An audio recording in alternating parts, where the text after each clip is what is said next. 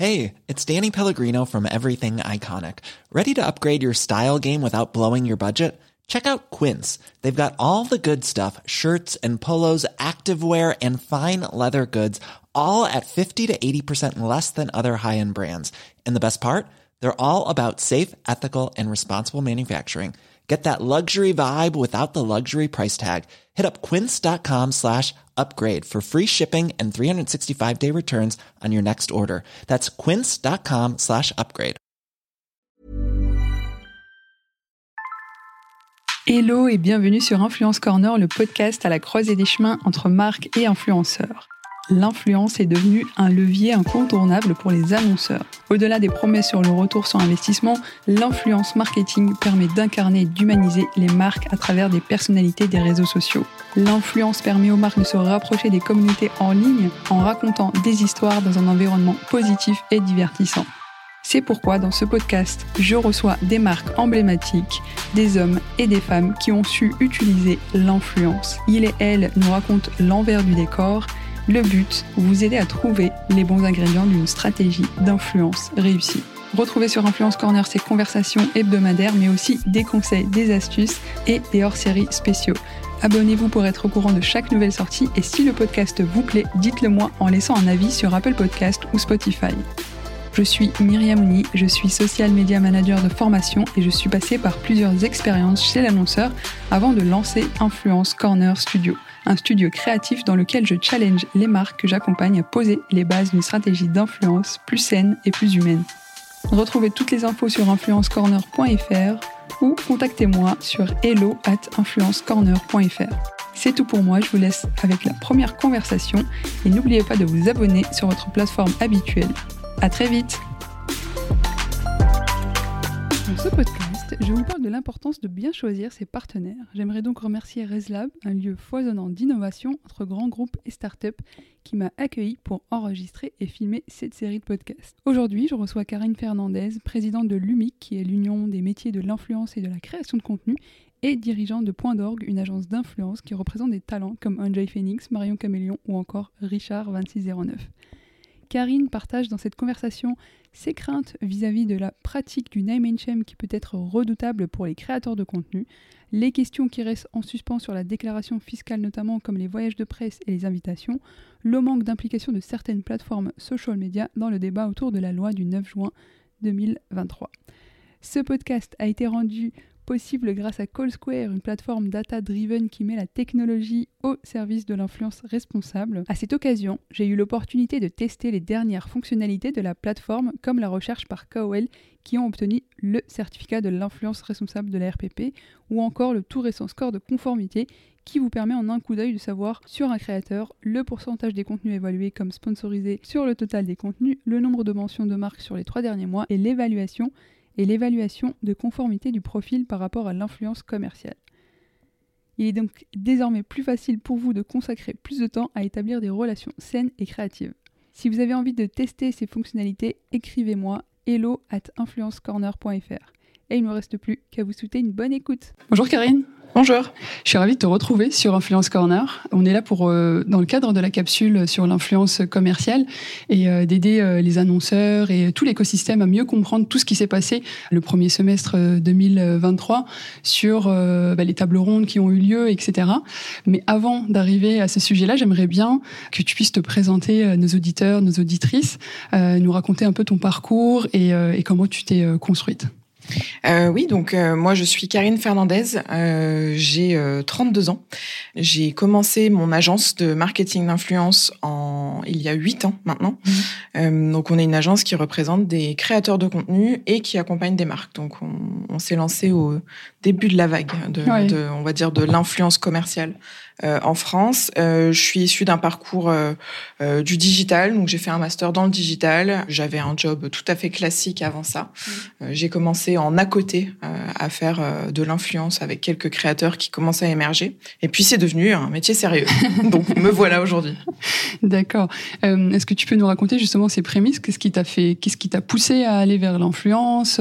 Est-ce que c'est parce que tu étais beaucoup sur les réseaux? Comment ça s'est passé? En fait, c'est plus par par chance et par coordination des, des, temps, on va dire. Dans ma dernière année de master, j'ai eu l'opportunité de, de, travailler sur un projet, euh, un projet digital. Euh, on avait le choix de créer comme, un, comme une start-up entre nous. Euh, cette start-up consistait à faire du personal shopping en ligne. Euh, nous, on voulait le baser sur des créateurs de contenu. Donc à l'époque, c'était les blogueurs mode Ouais. pour être les personal shoppers. Donc c'était moi qui étais en charge de les contacter. Euh, et finalement, en m'intéressant à ce secteur, en essayant d'identifier quel blogueur mode, quelle blogueuse mode pouvait être personal shopper pour notre site, je me suis dit mais waouh, c'est quoi cette, euh, c'est quoi cet écosystème? Qu'est-ce que c'est que ce truc? Euh, Je voyais des gens bah, qui agrégeaient des communautés. À l'époque, il n'y avait pas encore euh, cette hype Instagram, etc. Ouais. Euh, YouTube, ça commençait.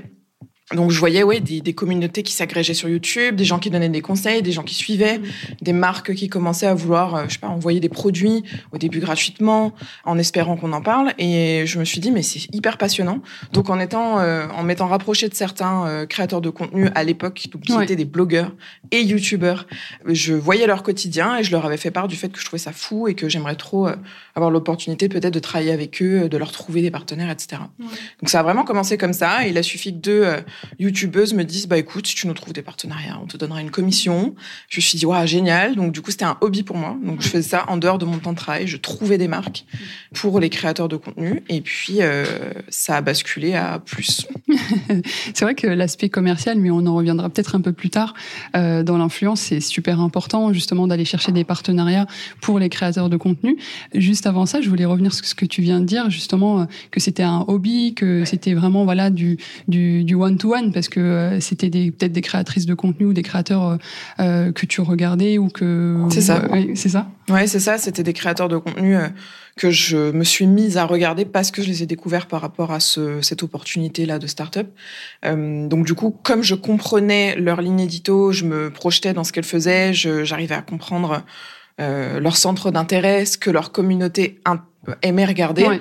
Je me sentais euh, quelque part légitime à me dire, ben, je, je vois, je vois quelle marque je peux aller chercher, je vois quel type de partenariat je peux euh, aller pousser pour m'assurer que ça vous plaise à vous et aux auditeurs, je me dire ça Ouais. comme ça.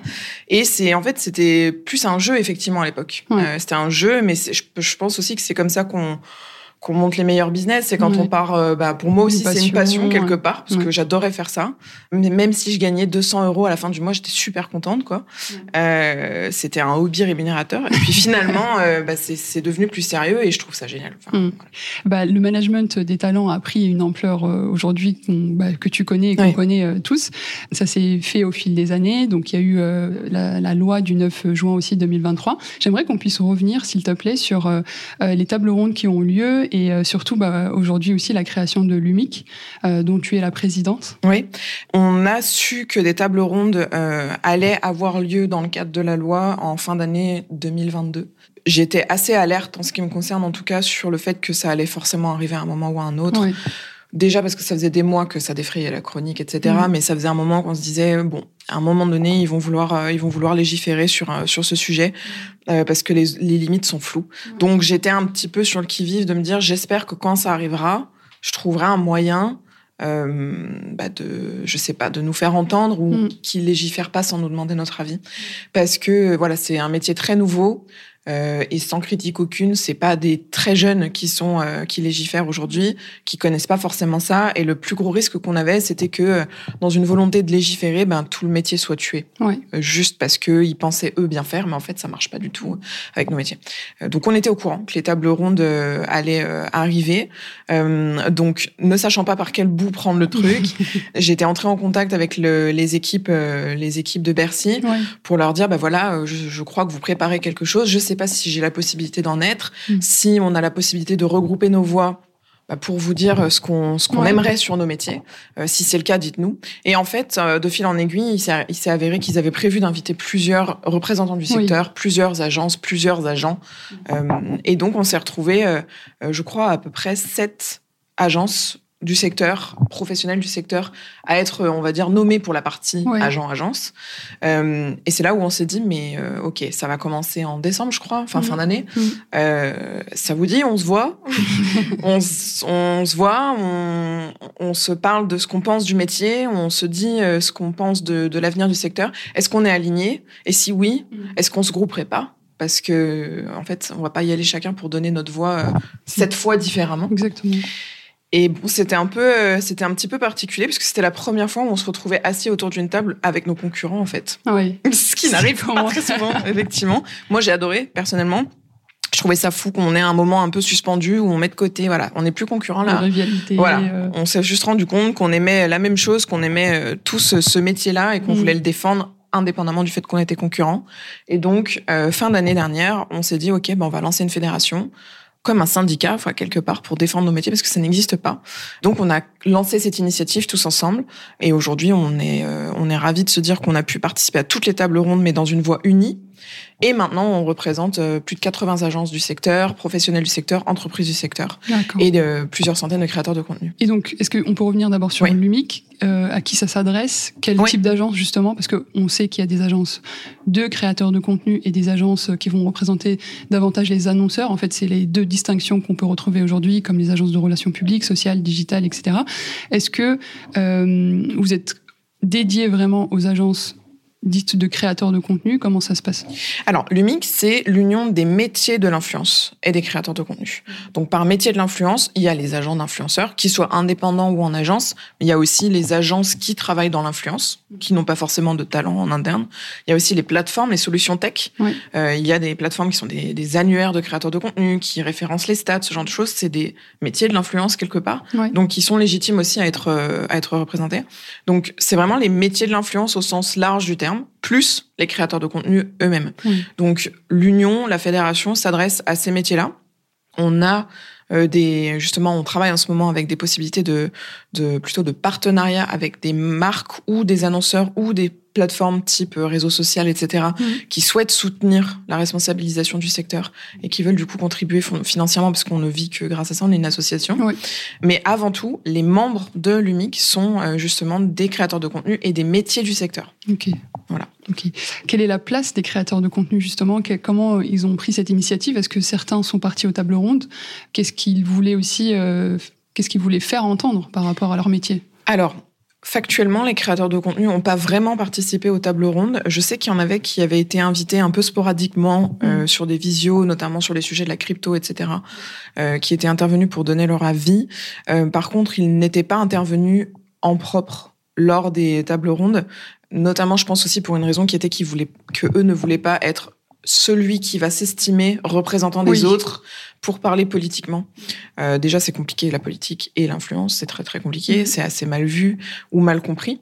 Et donc, c'était presque impossible de se dire, bon, bah voilà, tel créateur de contenu va s'estimer représenter les autres et du coup va répondre à des questions qui touchent tout un secteur, des dizaines de milliers de créateurs de contenu. Pourquoi lui plus qu'un autre? C'est toujours un peu compliqué. Oui. Donc, nous, on était plus dans la recommandation d'éviter d'exposer un créateur plus qu'un autre à des critiques inutiles. Donc, on essayait plutôt de dialoguer avec eux au quotidien sur leurs craintes, ce qu'ils font, etc. C'est vrai qu'en tant qu'agence de créateurs, on a parfois des facilités à, à les comprendre eux, parce que ben, on défend leurs intérêts, donc on voit très bien comment ils fonctionnent, comment ce qu'ils ne savent pas faire, ce qu'ils savent faire, quelles sont leurs faiblesses et quelles sont leurs forces.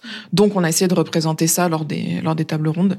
Euh, Aujourd'hui, dans le MIC, la force des créateurs de contenu va être absolument ben, énorme.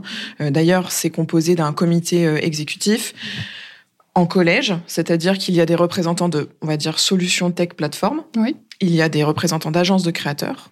Et le troisième slot, c'est celui des créateurs de contenu. Donc chacun a sa voix pour euh, porter ses idées au sein de l'UMIC. D'accord. Et donc, il n'y a pas réellement de délégués de, de créateurs de contenu au sein de l'UMIC? Si, du coup, maintenant, oui. D'accord. Mais pas au niveau des tables rondes. Ok. Maintenant qu'on a pu lancer euh, officiellement, qu'on a obtenu les statuts, qu'on a avancé dans la, dans la construction, on a fait une assemblée générale le 12 juin dernier euh, à laquelle Bruno Le Maire euh, Oui. s'était rendu.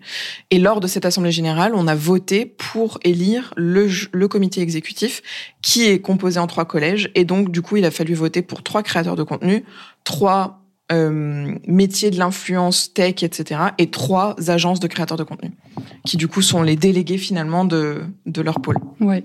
Pour un peu finir sur cette partie des tables rondes, finalement, ça a donné donc à, à cette loi qu'on connaît donc du 9 juin. Ça a permis de reconnaître en quelque sorte le métier de créateur de Oui. contenu. Moi, j'aimerais juste revenir sur la terminologie. Euh, on parle de influ-voleur, influenceur, créateur de contenu. Quelle est ta position euh, là-dessus?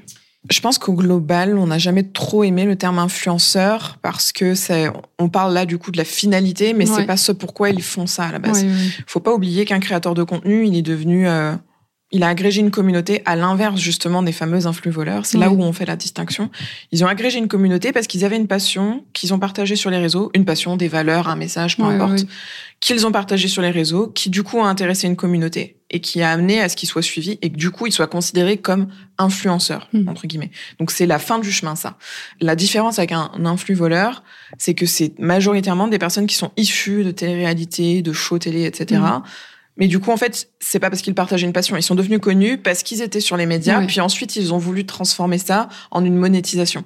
Euh, la différence, elle est là. Donc, on va préférer effectivement le terme créateur de contenu parce que tous autant qu'ils sont, le, le, le, côté commercial, donc le côté influence qu'on n'aime pas trop dans le terme, n'est pas du tout ce pourquoi ils sont sur les réseaux. Ils mm. créent des contenus, ils divertissent une audience à la base gratuitement euh, et ont la possibilité de vendre l'espace qu'ils ont sur leurs réseaux sociaux auprès d'une certaine audience qui fait que c'est de l'influence au bout du chemin. Oui, il y a un paradoxe là en discutant qui, qui, qui me vient, c'est que euh, tu dis que les influenceurs euh, viennent principalement, on va dire en tout cas des shows, mais les shows sont euh, regardés par des consommateurs et donc qui aiment ça.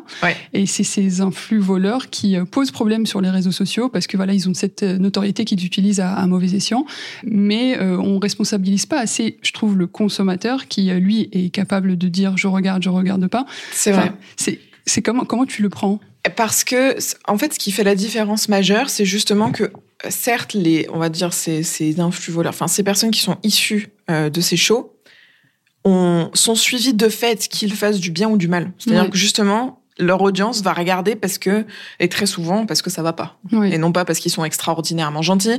Très souvent ils vont regarder d'autant plus s'ils s'embrouillent s'il y a des scandales s'il y a mm. des dramas etc etc ça c'est bon. C'est la culture de l'humain. Euh, dès que ça buzz dès que ça fait parler dès que ça pleure et dès que ça crie on regarde. C'est comme ça. Donc si si tu veux eux demain un scandale une mauvaise image ils s'en foutent. Je veux dire, il y a toujours des gens qui vont regarder. C'est ça. Donc finalement, les gens à l'époque qui faisaient appel à eux et qui les payaient, mm. payaient pas pour la qualité incroyable de leur image. Ils payaient parce qu'ils font des millions de vues, quelle que soit la raison pour laquelle ils font des millions de vues. Mm. L'inverse, c'est que les créateurs de contenu, eux, ont mis des années, pour la plupart, à agréger une communauté qui les suit parce qu'ils leur font confiance.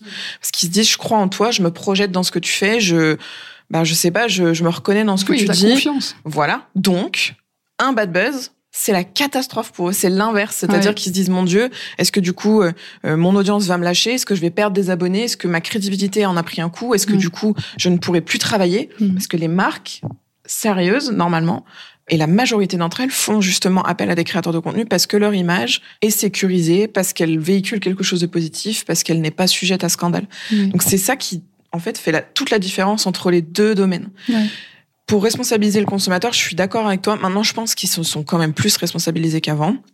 Parce que voilà, il y a eu des mois d'alerte et tout ça. Il y a eu euh, des collectifs qui, se sont créés, voilà, qui euh, ont mis en lumière euh, bah, tout ce qui était dangereux, mhm. le, voilà, les pratiques. On, on, sait maintenant reconnaître facilement le dropshipping, les pratiques dangereuses, etc. Donc, je pense qu'ils sont responsabilisés beaucoup plus qu'avant. Oui.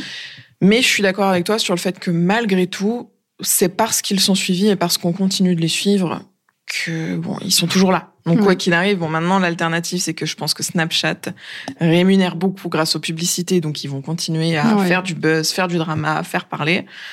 Mais au moins, ils, auront plus de mal, je pense, à vendre des, des choses aux gens des choses pas cool. Et, ça se voit. Je pense que depuis les, je sais pas, les six derniers mois, ça a énormément baissé. Je vois mm. beaucoup moins de dropshipping qu'avant. Ouais, mais d'autant plus que, surtout que, enfin, ils se sentent un peu euh, intouchables dans le sens où ils sont pas forcément en France, ouais, etc. Pour la, pour la euh, majorité, ils sont pas en France. Donc, euh. et, et, donc, enfin voilà, ils sont pas forcément. Enfin, même si Bruno Le Maire l'a bien précisé que ça, ça, ça s'applique à, à tout, à tous les contenus qui sont.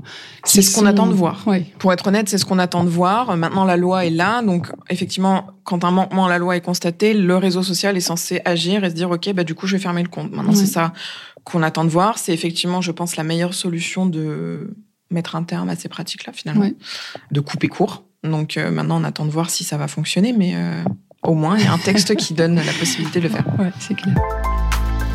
Instant promotion, je prends une minute de votre temps pour vous présenter Target Corner. C'est la nouvelle solution que j'ai créée dédiée aux annonceurs pour vous lancer en toute tranquillité sur l'influence. Qu'est-ce que c'est Target Corner C'est une recommandation complète avec une analyse concurrentielle et une recommandation sur les stratégies d'influence à suivre, plus les contacts des influenceurs. En 10 jours, vous pouvez appliquer cette recommandation et développer la visibilité de votre marque sur les réseaux sociaux. Comment ça marche? En trois étapes. Première étape, après avoir réservé votre créneau sur Calendly, le lien en description d'épisode, vous recevez un document pour préparer notre échange qui va me permettre de comprendre vos objectifs, votre besoin et votre marque. Un document super important pour avoir les premières recommandations lors du premier call. Étape numéro 2, à mon tour de travailler, je prépare la recommandation qui comprend les briefs, les angles, plus l'analyse concurrentielle et les contacts des créateurs de contenu. Tout cela sous 10 jours pour que vous puissiez l'appliquer dès la fin de notre call de présentation qui est l'étape numéro 3. Réservez votre appel dès maintenant pour développer la visibilité de votre marque grâce à une approche plus humaine de l'influence. Et je vous laisse avec la suite de l'épisode.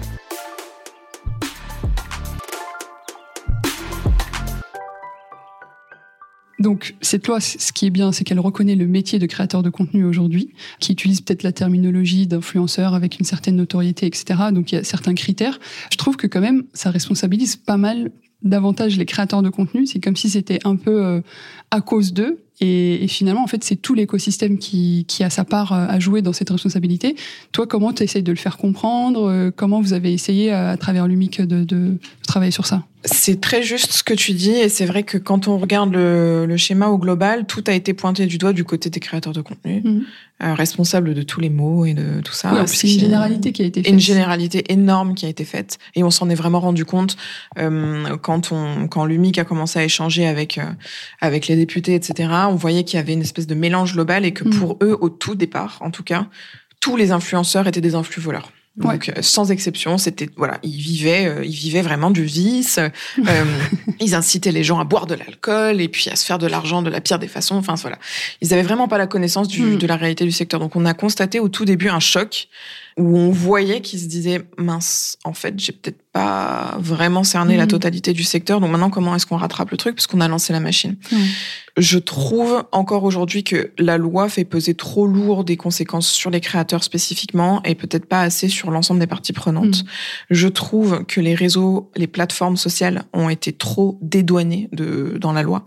Rien ne parle, à aucun moment on parle d'elles, à aucun moment on ne les, on ne leur impose à elles des responsabilités très claires. Si on regarde, c'est les agents et les créateurs. Et d'ailleurs, on peut même parler de la surresponsabilisation des agents de créateurs, mm. alors que le métier, euh, dans le métier, 7% à peu près des créateurs de contenu sont représentés par des agents. Oui. La majorité sont tout seuls. Il y a des agences intermédiaires qui n'ont pas de talent et qui ont aussi une responsabilité. Donc, je pense que le, on n'y est pas encore sur euh, toute la chaîne de responsabilité. On attend justement que les, les plateformes, par exemple, se mettent en conformité par rapport à la loi aussi, puisque nous, ça nous, ça nous voilà, on a C'est en des... cours, hein, j'ai l'impression qu'il y a l'acte qui a été euh, lancé là en septembre. Oui, mais on attend par exemple tout simplement que, je ne sais pas, sur Instagram, quand on veut poster une collaboration rémunérée, on coche et au lieu d'écrire partenariat rémunéré, ça écrive le terme qui a été imposé par la loi maintenant, donc publicité ou... communication commerciale, collaboration commerciale. L'un ou l'autre. Mm. Euh, pour l'instant, c'est pas encore le cas. Donc du coup, c'est un casse-tête pour nous parce que du coup, on coche parce qu'on veut bien faire, mais en fait, le terme n'est pas le bon. Donc qu'est-ce qu'on fait? Est-ce qu'il faut l'écrire par-dessus sur l'image? Est-ce qu'on le met dans la caption en premier mot, en deuxième mot? C'est encore trop casse-tête, donc on attend vraiment aussi que les plateformes nous facilitent la vie un petit peu parce que c'est voilà beaucoup Mais J'ai l'impression que c'est aussi ça un peu la limite de, de cette loi-là, c'est que tout le monde n'est pas encore euh, au même stade d'avancement.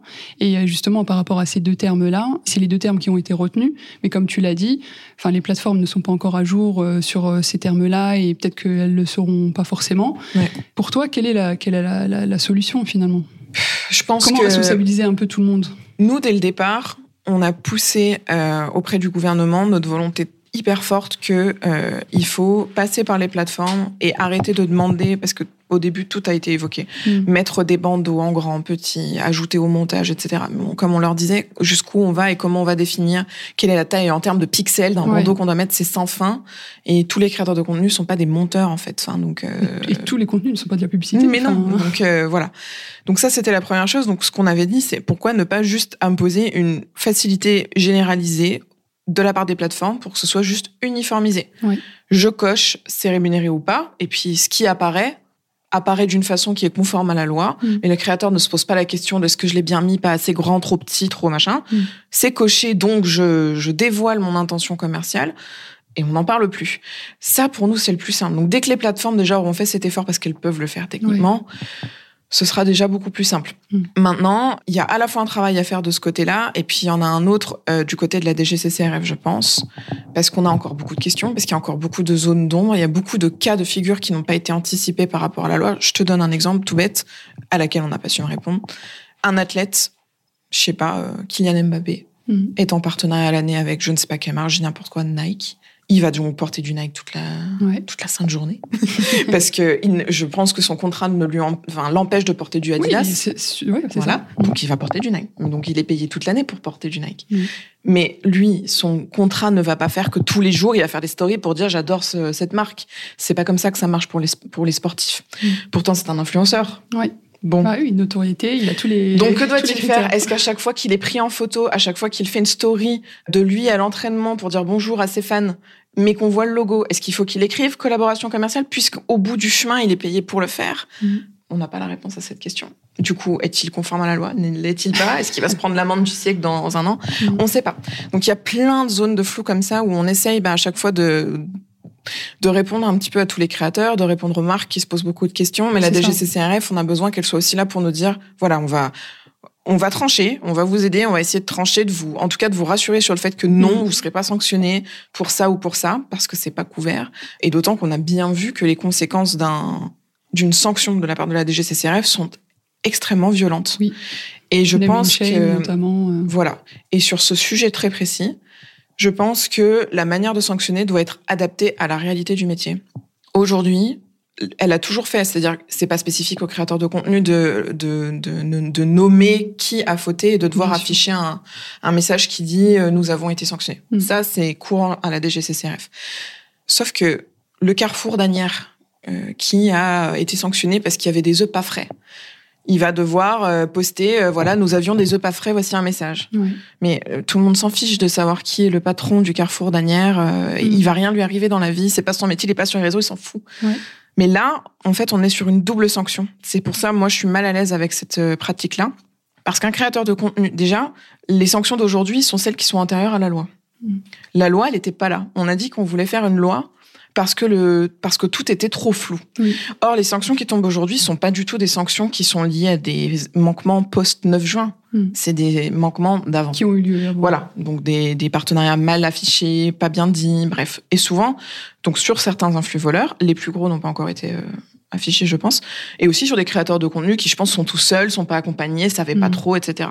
Bon, euh, ils sont affichés publiquement, leur nom, leur prénom, du coup leur nom de société, donc par extension leur adresse pour ceux qui veulent chercher. On parle de gens connus, je le rappelle, sont affichés publiquement. Eux doivent l'afficher publiquement sur leur outil de travail. Donc c'est ça en fait la grande différence.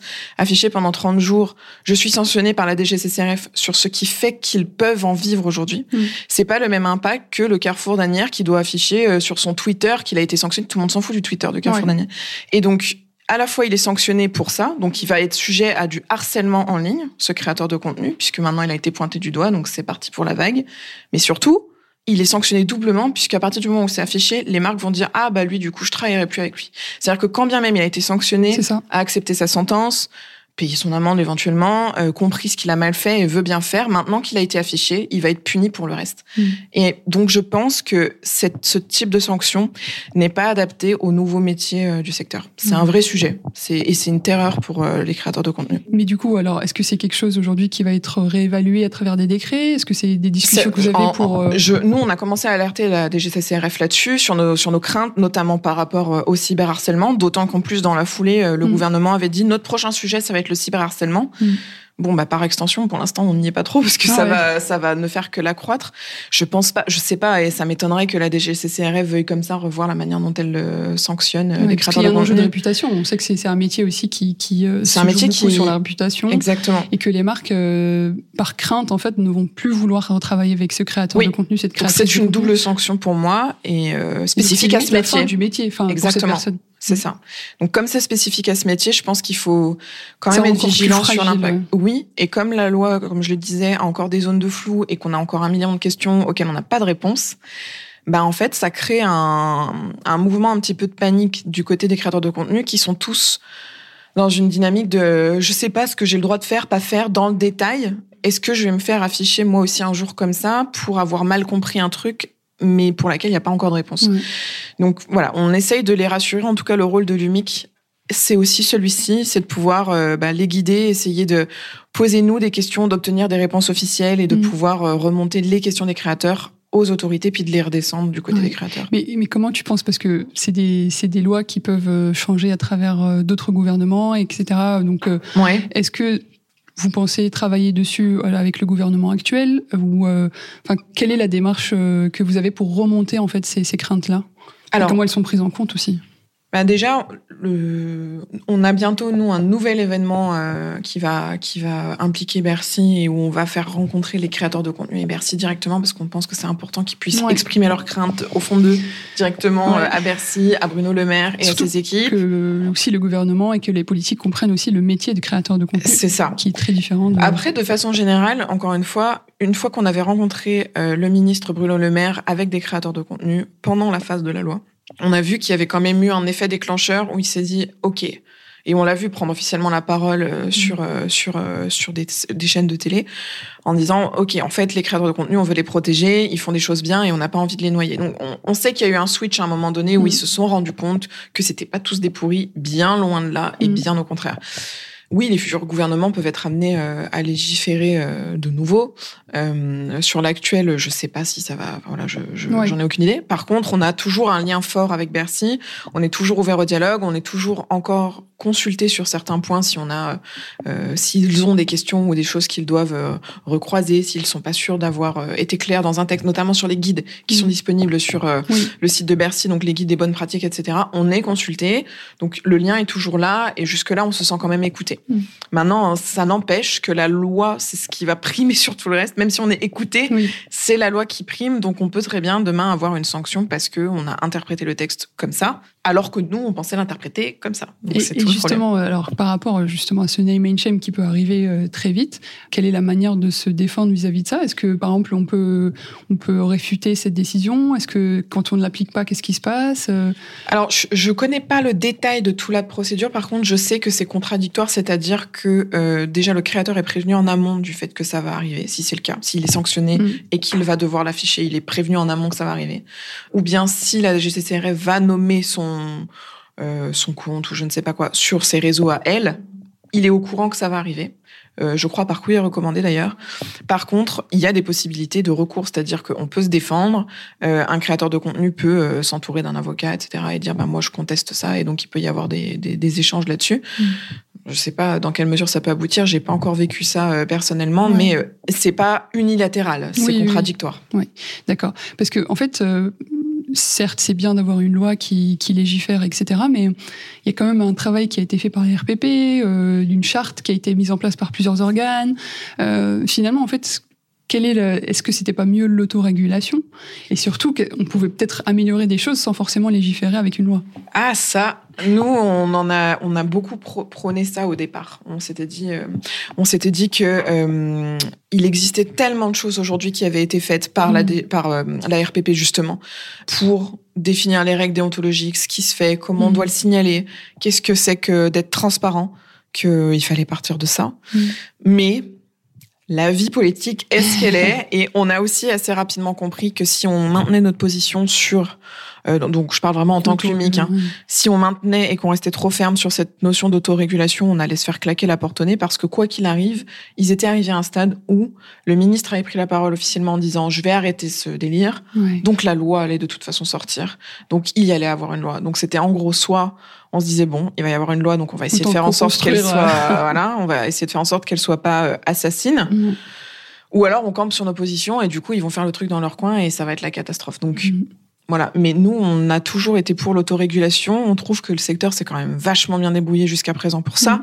Certains groupes comme L'Oréal avaient déjà fait le choix de se dire on va travailler qu'avec des créateurs qui ont leur certificat mm. euh, de la RPP. Donc plein de démarches avaient déjà été mises en place pour ça.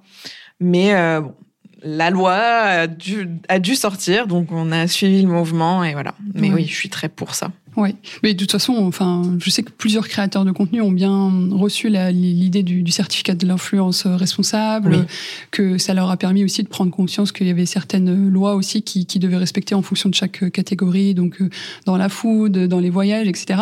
Et par rapport aux voyages aussi, et par, parmi toutes les invitations que peuvent aussi recevoir euh, les, les, créateurs de contenu, donc ce qui ressemblerait plus à des relations euh, presse publique. Aujourd'hui, même sur ça, c'est considéré comme la publicité, ou même quand on est invité à un voyage de presse, c'est considéré comme un... Et donc ça, ça implique fiscalement plein de choses pour les créateurs de contenu, alors qu'ils ne sont pas forcément payés pour euh, ces voyages-là. Quelle est la solution finalement aussi par rapport à ça?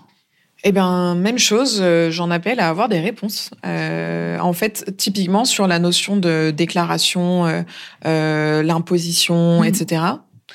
Pour l'instant, officiellement, nous n'avons pas eu de réponse à notre question qu'on a posée officiellement à la DGCCRF, qui mmh. est quel est le process pour déclarer euh, un voyage qu'on a fait euh, Est-ce que vous pouvez nous le donner comme ça on le Est-ce qu'il existe un guide pour bien faire, pour qu'on puisse dire au créateur écoutez, mes petits chats, c'est comme ça qu'on fait.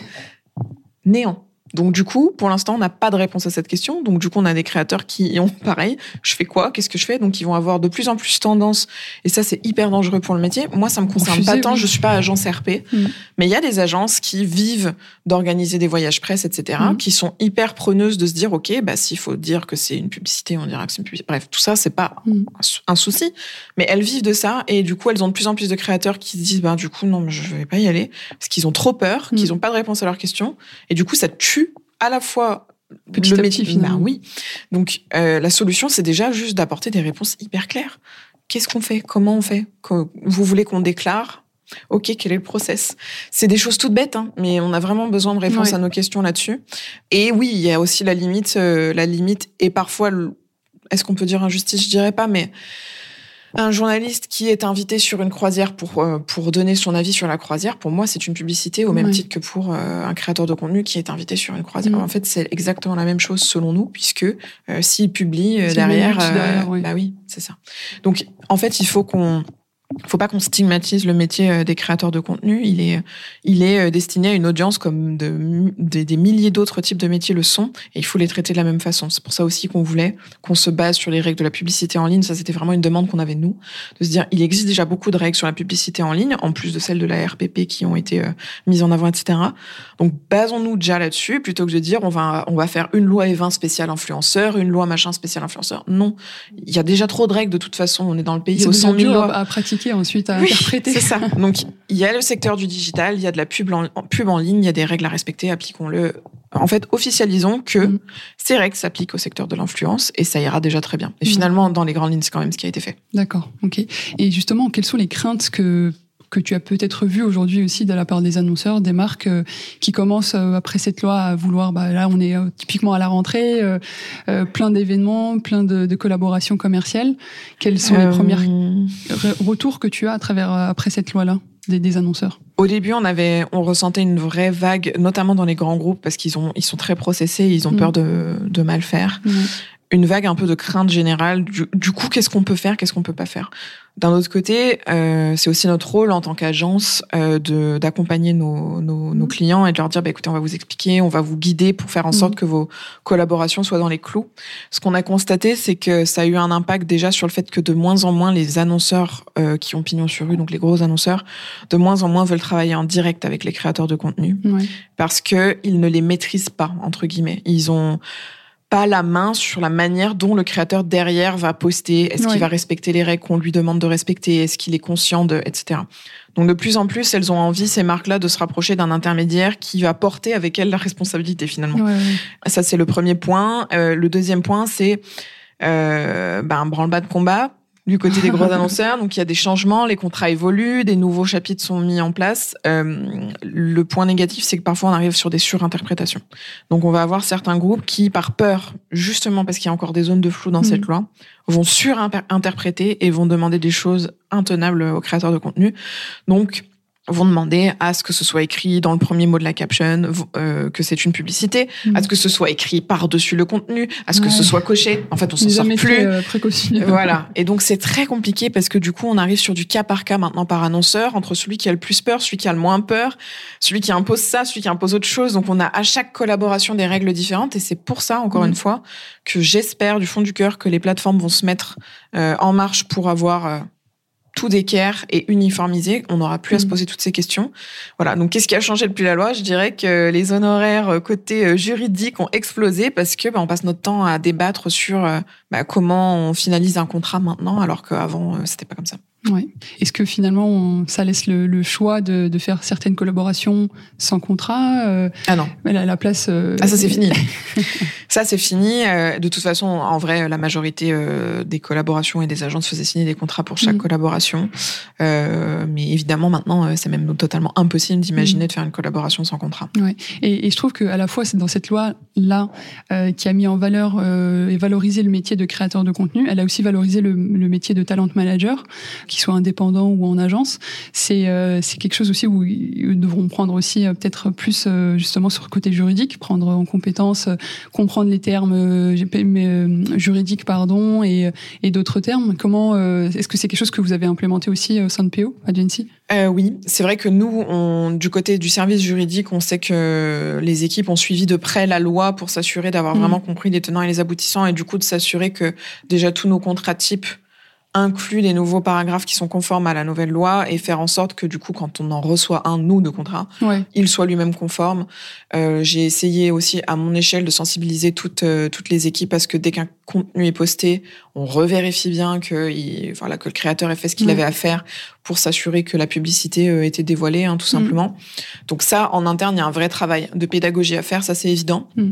Maintenant, à l'échelle de l'ensemble des agences, pour moi, c'est tout l'intérêt de l'UMIC c'est qu'on est finalement maintenant un gros groupe de plein d'agences qui certaines ont moins de connaissances que d'autres et du coup qui peuvent librement poser des questions sur selon vous qu'est-ce que je dois faire dans cette situation.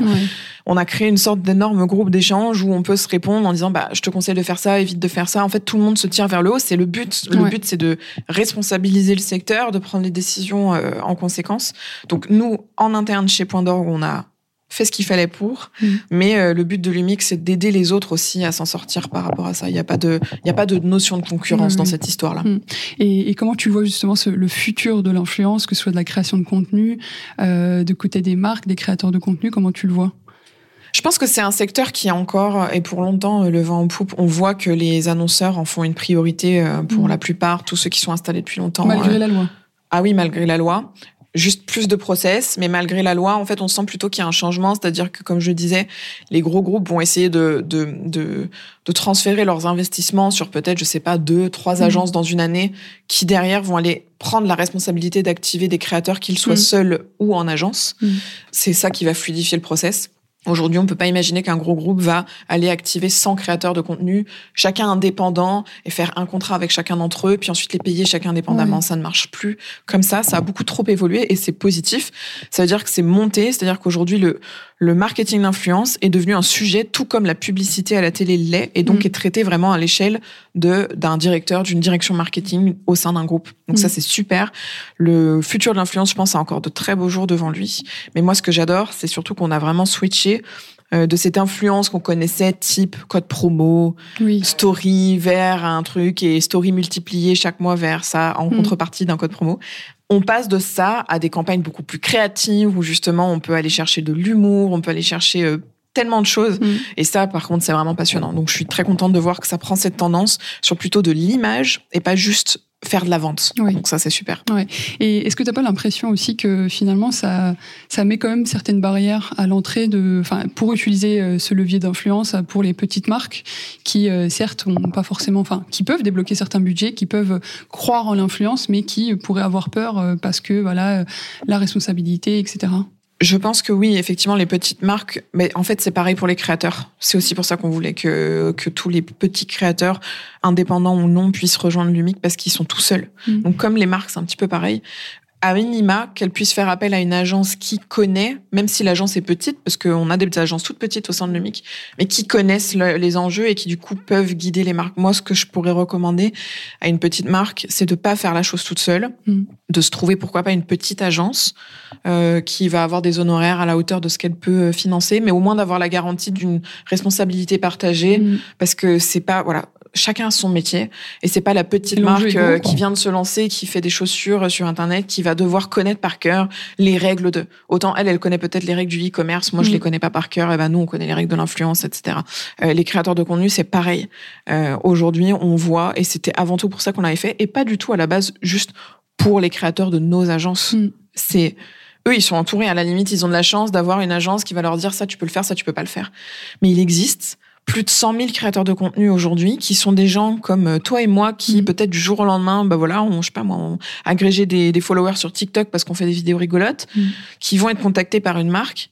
Mais qu'est-ce qu'on fait? Comment j'ai le droit de faire quoi? Qu'est-ce que je peux pas faire? C'est quoi un contrat? Comment est-ce que je sais si je me vends bien? Mm. Si je me fais avoir? Comment je me fais payer? Comment je me déclare? Ça, en fait, tous ces gens-là ne savent pas quoi faire. Et en fait, il faut qu'ils puissent se dire, bah, je sais pas, donc je vais avoir au moins un point d'entrée pourquoi pas notre site internet, mm. où je vais trouver réponse à mes questions. C'est avant tout pour ça qu'on l'a fait. Donc c'est exactement pareil pour les petites marques, petits créateurs, petites marques, ou même créateurs indépendants et marques indépendantes. Il faut qu'elles puissent s'entourer, au moins trouver réponse à leurs questions. On arrive à la fin de cette interview et comme euh, question signature, je pose toujours euh, euh, cette question. C'est sur une échelle en fait de la protection des consommateurs à la liberté des créateurs de contenu, à la liberté créative des créateurs de contenu. Comment tu te positionnes et quelle réponse tu ah, très bonne question. Je pense qu'on s'est toujours positionné au milieu des deux et on n'a pas le choix. Mm. Pour une raison très simple, c'est qu'en tant qu'agent, on est un intermédiaire. Donc, puisqu'on est un intermédiaire, on est obligé d'être le juste milieu mm. entre les marques et les créateurs, les créateurs et les marques, et les créateurs et les consommateurs. Et les marques et les consommateurs. Euh, on doit à la fois s'assurer qu'on prend pas les consommateurs pour des idiots, mais pour une raison simple aussi, c'est que en ce qui me concerne, je suis responsable de la réputation des créateurs quand il s'agit d'une collaboration rémunérée. Donc je ne peux pas me permettre de laisser un créateur faire une pub où il prend clairement les consommateurs pour des idiots. Ça va retomber négativement sur lui, donc ça va avoir un impact sur moi. Donc le, c'est toujours un juste milieu. Ça peut paraître très focus, mais en fait on n'a pas le choix. Si c'est pas le juste milieu, ça veut dire qu'on faute quelque part. Donc si on protège pas assez le consommateur, on faute. Si on protège pas assez le créateur, on faute. Et si on protège pas assez l'annonceur, on faute. Donc on est obligé. Si on n'est pas pile au centre, on fonctionne pas. C'est le rôle de l'agence, malheureusement. Mais oui, mais c'est pour ça aussi que tout l'enjeu de la transparence euh, sur les réseaux sociaux, de, dire que de dévoiler la publicité, etc. C'est pour euh, que de garder la confiance des, des consommateurs, des, viewers, en fait, des, audiences en ligne, euh, qu'elles puissent, voilà, pouvoir bénéficier d'une co-création avec une marque d'une manière créative et, et, euh, et tout en euh, tout en sachant, étant clair. En fait, ouais, c'est ça. Exactement. En étant clair sur euh, les contours de cette collaboration. C'est ça. Mais écoute, je te remercie beaucoup, Karine. C'était super passionnant et intéressant de, de, de, de discuter autour de ce, cet enjeu pour l'UMIC et l'ensemble de l'écosystème de l'influence. Je te remercie. Merci pour l'invitation. Merci d'avoir regardé cette vidéo. Influence Corner est tout un écosystème, médias, agences. Rejoignez-nous sur les autres réseaux sociaux, Instagram, TikTok, LinkedIn et sur notre newsletter. Le lien en description d'épisode. À très vite!